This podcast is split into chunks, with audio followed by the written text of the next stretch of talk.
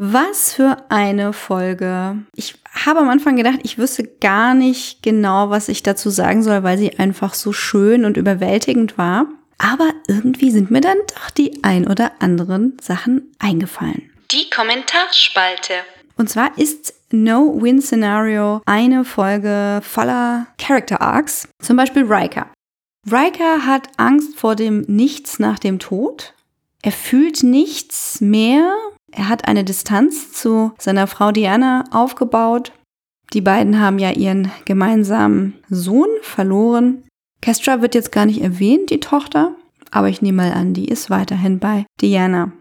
Am Ende ist es das Wunder des Lebens und die Existenz dessen im Leerraum des Weltalls, das tatsächliche Licht am Ende eines Tunnels, der die Titan zu zerquetschen drohte, das Riker zurückholt. Und er glaubt jetzt wieder ans Leben und kündigt an, dass er mit Diana einiges zu besprechen hat.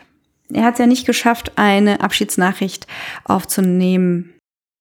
Ja, auch Beverly hat einen Character Arc und zwar ging es direkt los mit der Konfrontation und Aufarbeitung mit Jean-Luc.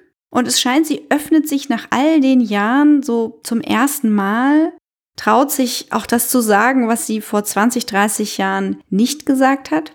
Und nachdem das aus ihr raus ist, läuft sie im Umfeld ihrer Familie aus Kollegen im Einsatzgebiet der Medical Bay wieder zu Hochform auf. Ja, und so befreit auch sie sich von Angst. Ihre Entscheidung, Jack Jean-Luc vorzuenthalten, war ja motiviert von Angst. Natürlich musst du dein Kind schützen über alles. Und auch das ist ja die große Metapher, die wir im Weltraum daliegen haben, dass diese große organische Sternenwolke ihre bald schlüpfenden Space Oktopusse schützt. Und Jean-Luc bittet dann Jack zum Gespräch und auch hier werden Dinge geklärt. Haare zum Beispiel, Namensgebungen, aber interessanterweise nicht die Sache mit der Positronik. Weniger scheu ist da der Captain, der sein Trauma von Wolf 359 rauslässt. Was sicher im Endeffekt dazu führt, dass er am Ende sehr gut mit Seven zusammenarbeitet. Das macht ihn sympathisch.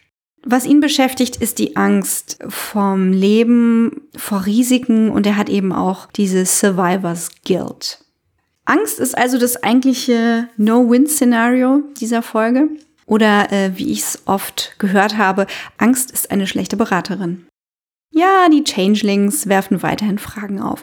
Wir haben eine neue Kommunikationsart gesehen. Und zwar schneidet sich Vedek ihre Faust ab und äh, kommuniziert so mit irgendjemandem, der über ihr steht. Ob das denn jetzt die ganze rebellische kleine Verbindung ist, dieser Branch, der sich abgetrennt hat, oder nur eine Person, ist mir nicht ganz klar, wirkt aber eher wie ein Schwarm. Warum Jack Visionen von roten Tentakeln und roten Türen und einer Frauenstimme hat, die ihn bittet, ihn zu finden, ist die Einladung, die wir brauchen, um jetzt sehr, sehr gespannt die aktuelle Folge zu schauen, die heute in Deutschland rauskommt und gestern in den USA. Ich bin spoilerfrei. Yippie! Die einfache Erklärung wäre, er hatte eine Changeling-Freundin oder Freund, die oder der etwas in seinem Körper zurückgelassen hat so ein bisschen Goo, so wie eben Wedex sich da was abgetrennt hat. Mittelkompliziert wäre, er brauchte eine Behandlung, weil die medizinische Historie von Jean-Luc Picard ist ja interessant, to say the least. Er hat ja so eine Hirnkrankheit und gut, die Herz-OP hatte er wegen einer kämpferischen Auseinandersetzung, aber es wäre also durchaus berechtigt, dass Jack irgendwas hat. Und wir haben ja auch im Abspann so DNA-Sequencing und sowas gesehen, wo ich am Anfang dachte, na, da war das Holodeck vielleicht involviert. Aber jetzt ist klar, dass es beim Holodeck eher um 10 Forward geht. Also er brauchte irgendwas und hat dann etwas anderes in sich, das diese Vision auslöst. Ob das was mit den Changelings zu tun hat oder nicht, hm, werden wir sehen. Das wäre dann die komplizierte Erklärung. Es hat am Ende gar nichts physisch mit den Changelings zu tun, sondern es gibt einfach noch eine den Changelings übergeordnete Partei. Da bin ich gespannt. Das wäre dann vielleicht eine, ähm, ja, noch eine größere Macht, die die Changelings benutzt und die dann eben sagt, weißt du was, Du kannst deine Feinde jetzt befrieden, indem du die beiden Branches zusammenführst, also die quasi wieder in die große Verbindung zurückführst. Dann ist Friede, Freude, Eierkuchen und dann können wir mal weiter gucken. Ja, und das machen wir auch heute. Wir gucken weiter. Also, ich denke, diese Folge, die diesen fünf Episoden Arc abschließt, sehen wir dann hoffentlich auch endlich Daddy LaForge. Und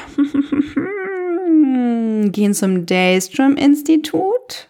Und wenn ihr Adrian vermisst und uns zur Folge was sagen wollt, dann schreibt uns doch at Track und Gold auf Twitter oder Track und Gold at gmail.com.